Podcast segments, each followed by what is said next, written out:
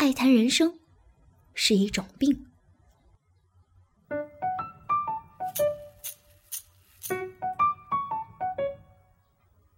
我曾有个伟大的爱好，谈人生。每次实践这个伟大的爱好时，有好几个瞬间，我都找到了一种伟人的感觉。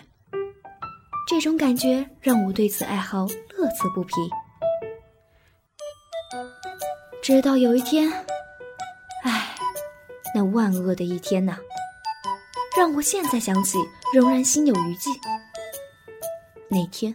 我谈人生的对象是一个年轻而清秀的姑娘，有一双忽闪的大眼睛。我敢打赌，再没有比这更好的谈人生对象了。地点是在一个很有情调的咖啡馆，我们一边喝咖啡一边谈人生。我也敢打赌，再没有比这更好的谈人生地点了。窗外阳光明媚，蓝天白云，鸟语花香，这天气也很适合谈人生。但我不敢打赌，因为我觉得有些时候小雨淅沥的天气也挺适合谈人生的。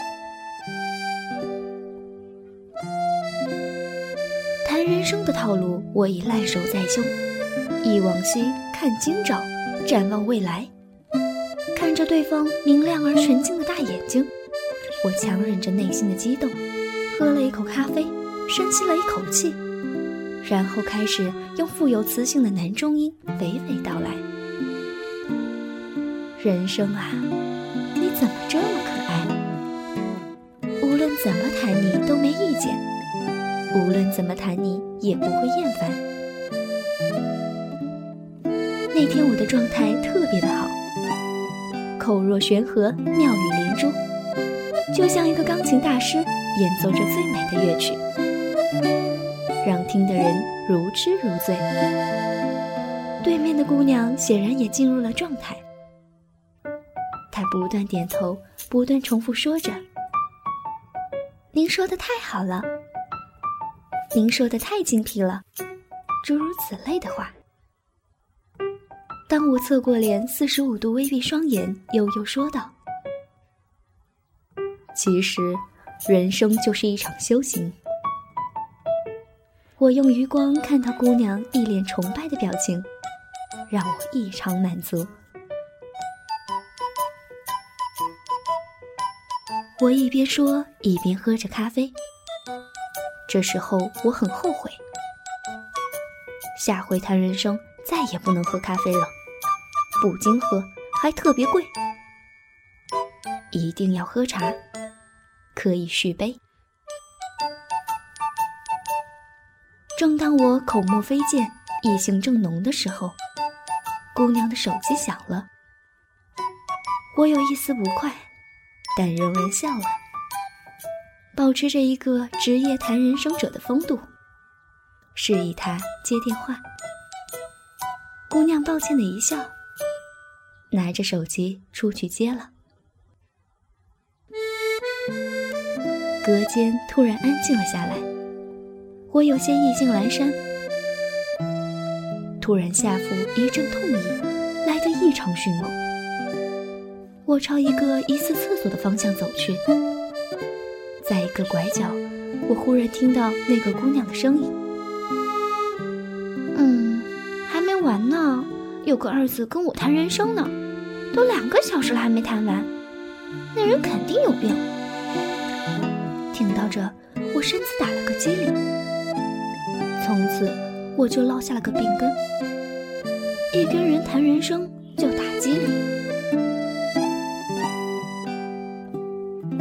但我还是无法舍弃这个伟大的爱好，所以我现在调整了一下谈人生的路数。不再谈，有目标的人生才是伟大的人生。三十岁以前应该知道的人生哲理，而是你几月的？哦，你是射手座的。射手座的人向往自由，喜欢挑战，所以你的人生充满刺激与意外。让我看看你的手。你的感情线很乱呢。看来你这辈子至少要经历三段刻骨铭心的爱情。但我渐渐发现，谈人生改变不了人生。与其说人们喜欢谈人生，不如说人们更喜欢有趣的谈人生。这不是大师想要的。我要找个真正能谈人生的人。功夫不负有心人，终于被我找到了。在幼儿园门口，我拉着一个孩子，一脸真诚地对他说道：“帅哥，我看你骨骼清奇，耳聪目明，定是个不凡之人。你我谈一下人生如何？”